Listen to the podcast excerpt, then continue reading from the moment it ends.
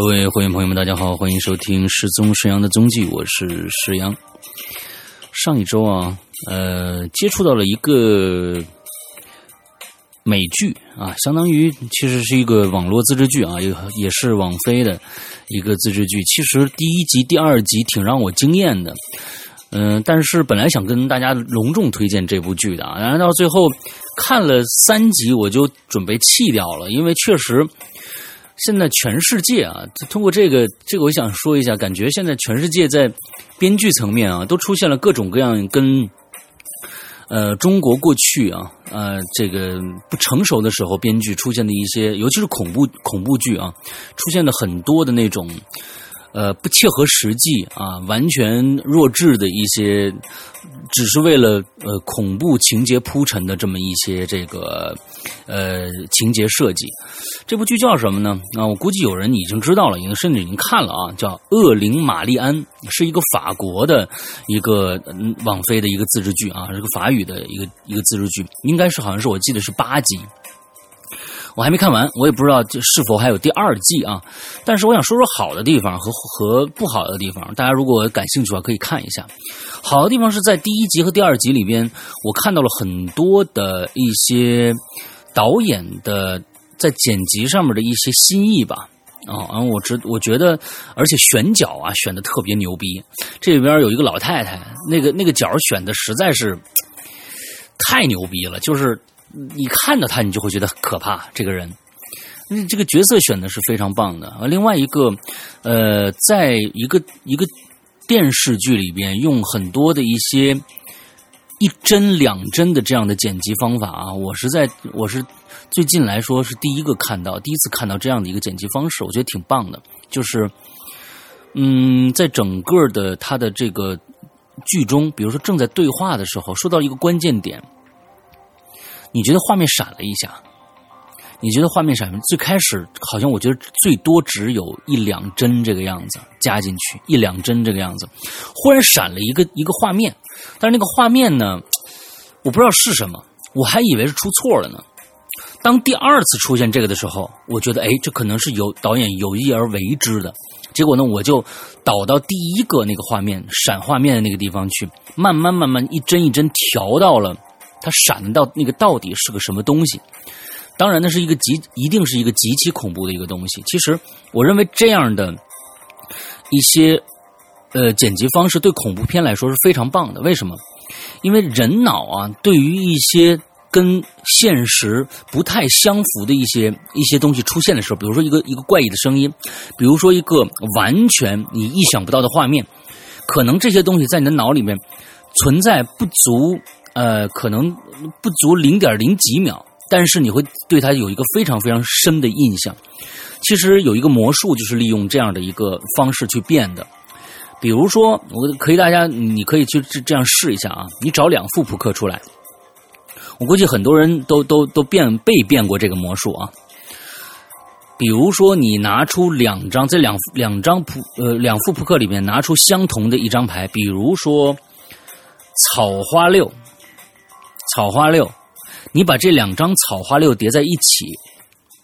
叠在一起之后，你让对方说：“我现在这牌，我捏住下半部分，我上面呢用用用指甲这样划，特拉一划，你会看到这五十四张牌里面所有的牌。你告诉我你心里面想的一张，我我看看能不能猜得到。其实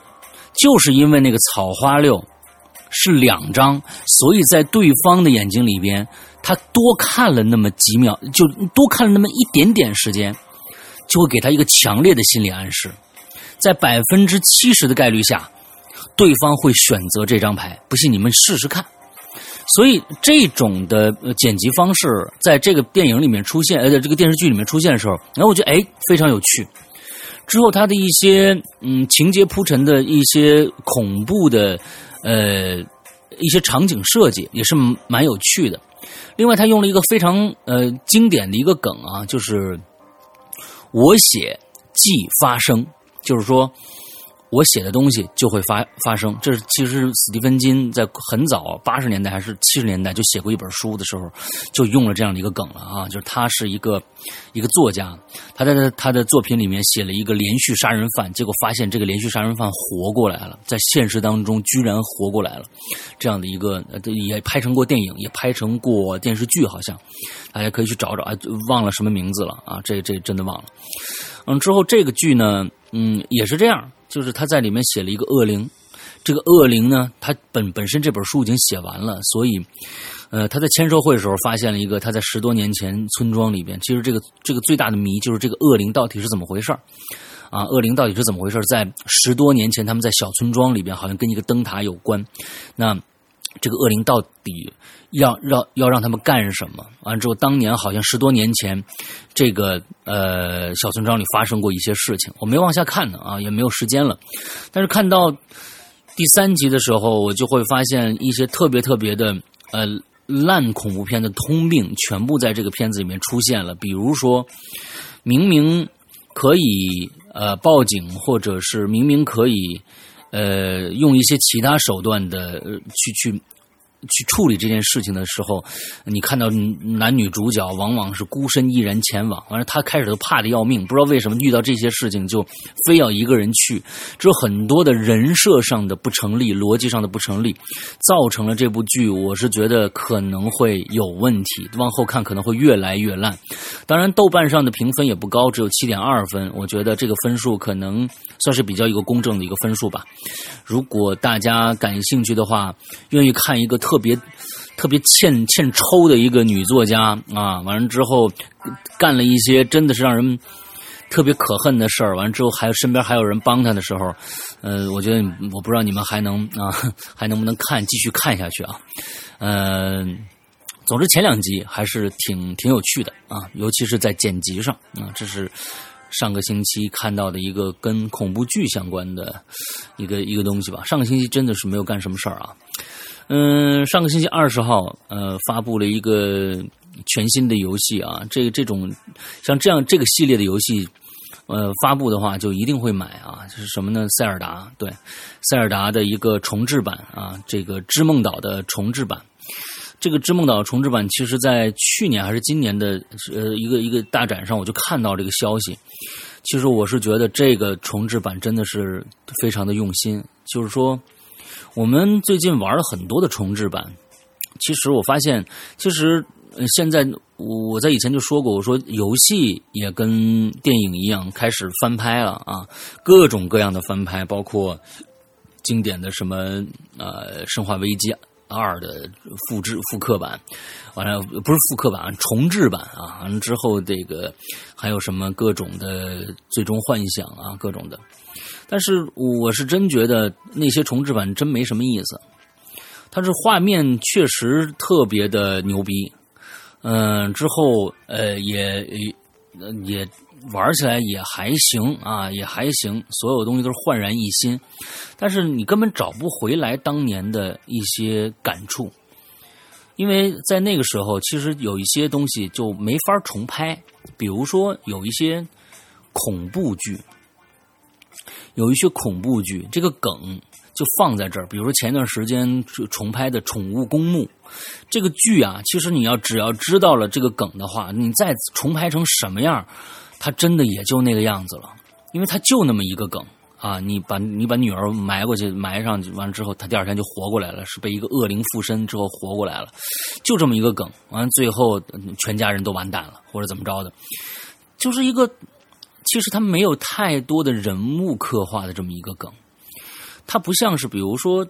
像《闪灵》或者是一些其他的，我我现在猛的举不出太多的例子啊。它不是靠梗活着的，它是靠人物的这种呃表演啊刻画来来重新建构一个新的故事。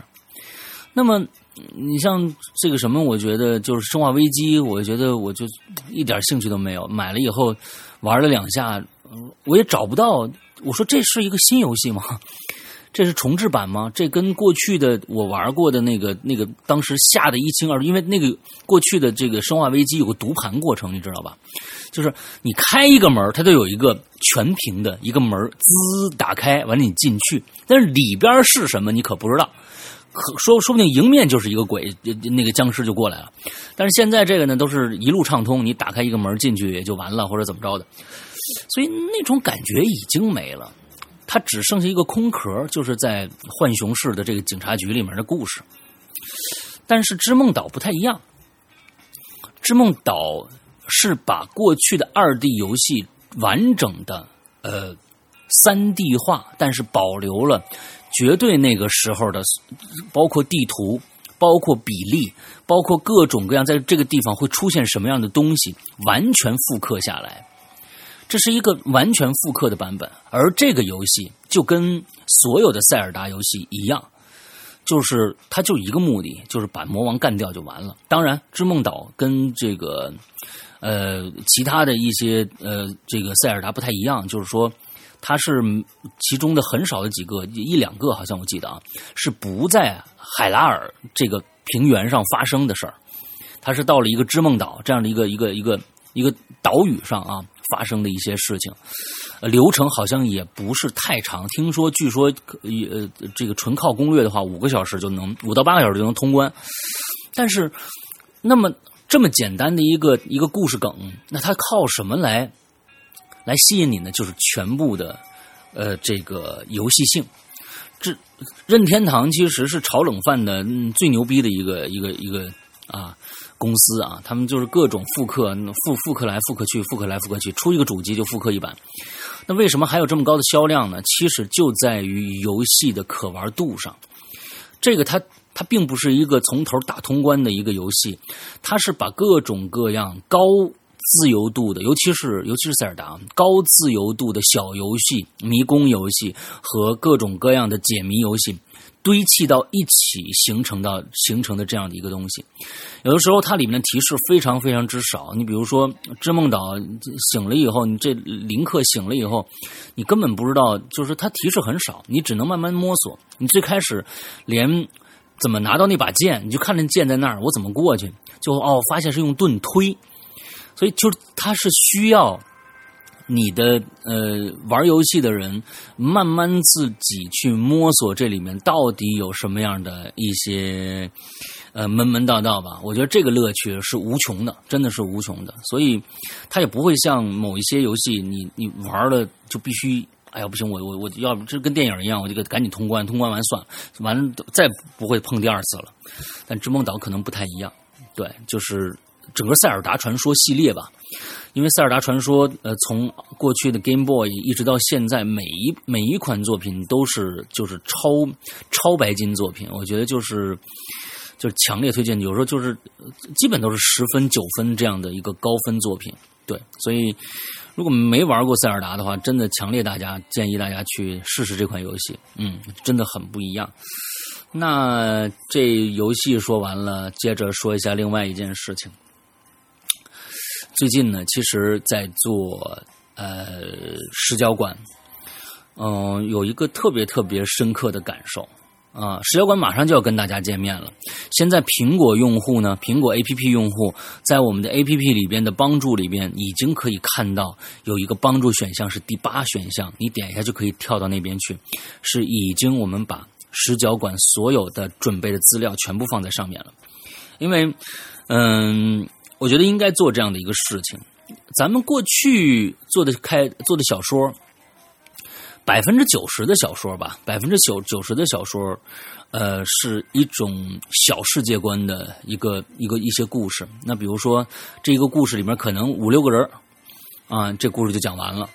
而在日本本格推理小说里边，可能尤其是像《暴风雪山庄》这样的故故事，基本上进去十个人。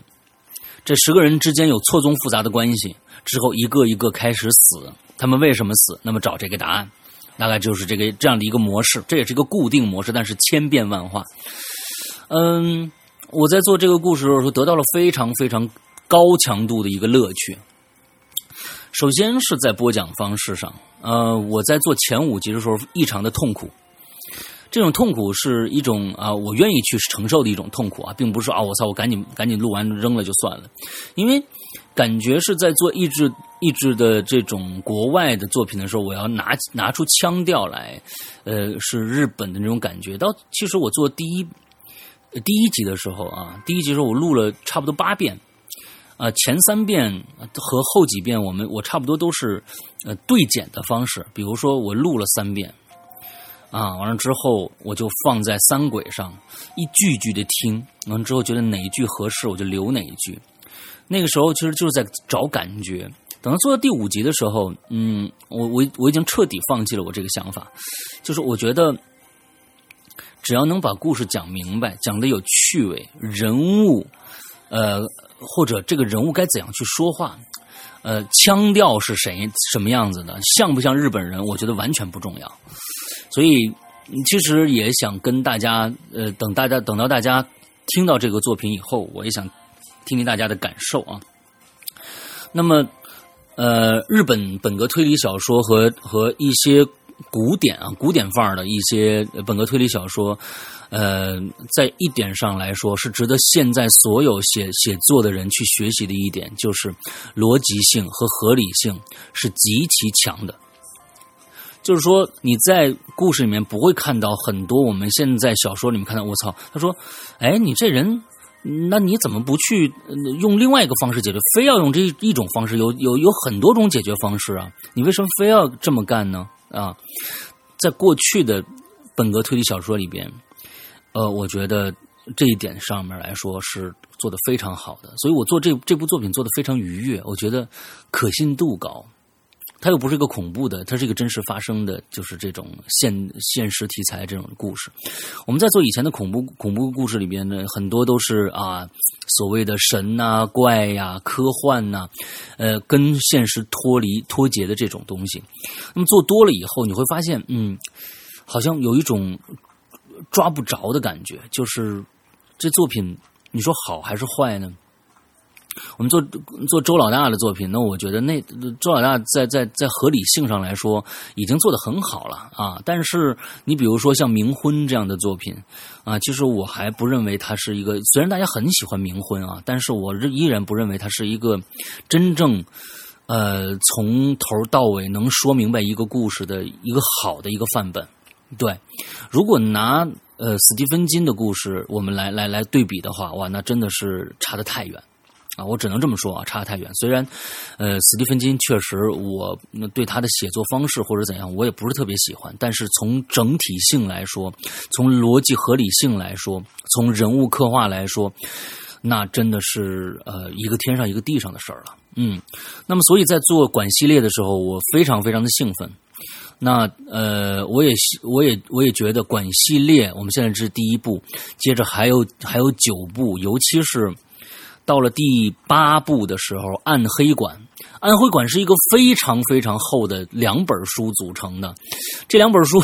我总觉得能做一百集，一个故事能做一百集，实在是太厚了。我到现在都没看，我都我没有勇气去看，我实在太厚了。那，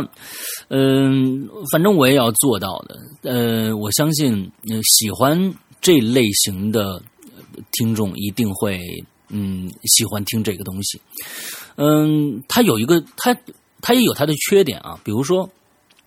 故事的讲述的过程相对来说是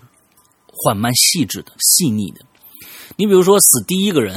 石角馆，我记得石角馆，我觉得死第一个人的时时候是在第五集才死了第一个人啊，他不像紫禁城上来就死一个人啊。对，紫禁城这种写法，我我我觉得挺好的。那从现在的的这种说法来说，紫禁城的完整性是相对来说在中国的作家里面是绝对算是高的啊，他的故事的完整性算是高的。对，嗯。嗯，所以在听这个故事的时候，前五集一直在铺垫整个故事。他拿出了其中的几个大悬念来探讨，那个岛上到底有没有幽灵这件事情啊。所以，嗯，在我做完这部这部书的同时，我还在看另外一个。前几天跟大家说了，呃，就是《环界》这个故事，也就是贞子啊，贞子这个故事。那么，我现在。看的差不多了。呃，我可以跟大家保证啊，就是这个系列啊，环界这个系列，可能是出乎大家意料的，跟大家想的不一样。呃，如果大家感兴趣的话，可以先去看看书。第一部，你可能还能找到一些过去所谓的午夜凶铃的呃电影里边的痕迹，但是从第二部开始的时候，甚至到了第三部，你会发现这完全。不是你想象中的那个贞子了，因为到后边的发展简直是让人叹为观止啊！我我从今年的应该是在年末吧，呃，这个更新完石角馆石角馆以后，我就会更新零的呃这个环界的第一部 Rain，也就是零呃所谓的午夜凶铃啊，对，开始更新第一部，一共四部环界，一共四部。第一部就是纯粹讲的是跟电影有那么一点相似的一个贞子的版本的故事，所以请大家也期待一下。嗯，其实最近一直在看一些我国内的作品。我真的就是有时候翻两眼我就看不下去了，因为有时真的是胡编乱造到一定程度。大家很多的作者是为了吸引眼球，哇，写的真的是血呼拉擦，最后圆不回来，完全没有合理性，人物都在那儿飘着，嗯，就是所以，嗯，我觉得这是中国的一个现在目前来说面临的一个非常大的一个一个一个一个状况。也就是说，其实我们在看美国电影和看日本电影，呃，这呃，我估计看韩国电影差不多吧，我不知道，我没去过韩国。呃，我们看日本电影和韩国电影的时候，你会觉得啊，总会觉得哇，这都是在演戏嘛，对吧？以前我们会，因为我们看经常看国内的电影电视剧，呃，尤其是九十年代前那些家庭电视剧都很假，就是哇，中国人在在演戏的时候都是绷着的。都是说的哇，字正腔圆。当然现在了，当然看那个什么什么小欢喜啊，什么这个那的，觉得哦，这就是生活中的呃我们说话的方式，这是。但是我们在看电影的时候，我们会发现，总是觉得电影里边的那个故事和现实中那个故事总是有隔阂的，包括说话，包括处理事情，呃，所有都是感觉是有隔阂的。但是你会发现。日本的电影、美国的电影、英国的电影，你去到那个国家啊，可能英国还好。英国我觉得跟电影还是不太一样。美国，尤其是美国和日本这两个国家的电影，你会发现电影里面那些人和现实当中你去接触的那些人，真的非常非常的相似。就是说，他们可能真的是带入了真实生活，让呃这种合理性，在这个国度里边，我们的人会怎么样去说话，是会怎么样去处理事情。我觉得这是特别特别值得现在嗯剧作包括写小说的人去学习的。首先想一想，现实当中的人会不会这样说话，会不会这样处理事情，对你的作品是有一个非常非常大的帮助的。那么在做呃这些作品的时候，嗯，我我也是呃觉得非常的愉悦，就是说我在说人话了，不是在装腔作势的跟你说一些特别呃。感觉很玄乎，完之后怎么样的那些那些东西，比如说前一段时间刚刚做完的十四分之一，大家可以去想一下，十四分之一里边这些故事虽然都讲讲叫的名字都好像是中国人的名字啊，但哪一个故事感觉像是发生在中国，一定会发生在中国的呢？好像没有，好像没有，都感觉是各种国国国家的一些情节拼凑起来的一些故事，这就是作者他并没有抓住啊。中国这个国家特色去写一些针对这个国家特色的本土化的一些小说，但是我认为紫禁城做的还是不错的。啊，紫禁城做的还是不错的。紫禁城两大系列，第一系列是什么啊？无证这个这个这个呃高智商犯罪啊，我们都做完了啊，都做完了。接着呢啊，这这个推理之王系列我们做过两部了。我们一个是无证之罪，现在的坏小孩那么第三部什么时候做呢？第三部是什么？长夜难明嘛，对吧？颜良的三部作品啊，以颜良为主角的三部作品。其实，嗯，以颜良做主角拿到坏小孩里边，其实已经已经说不通了啊，因为颜良在里面戏份实在是太少了啊。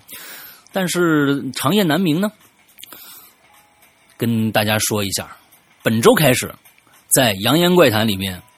啊，在《扬言怪谈》花椒直播《扬言怪谈》里面，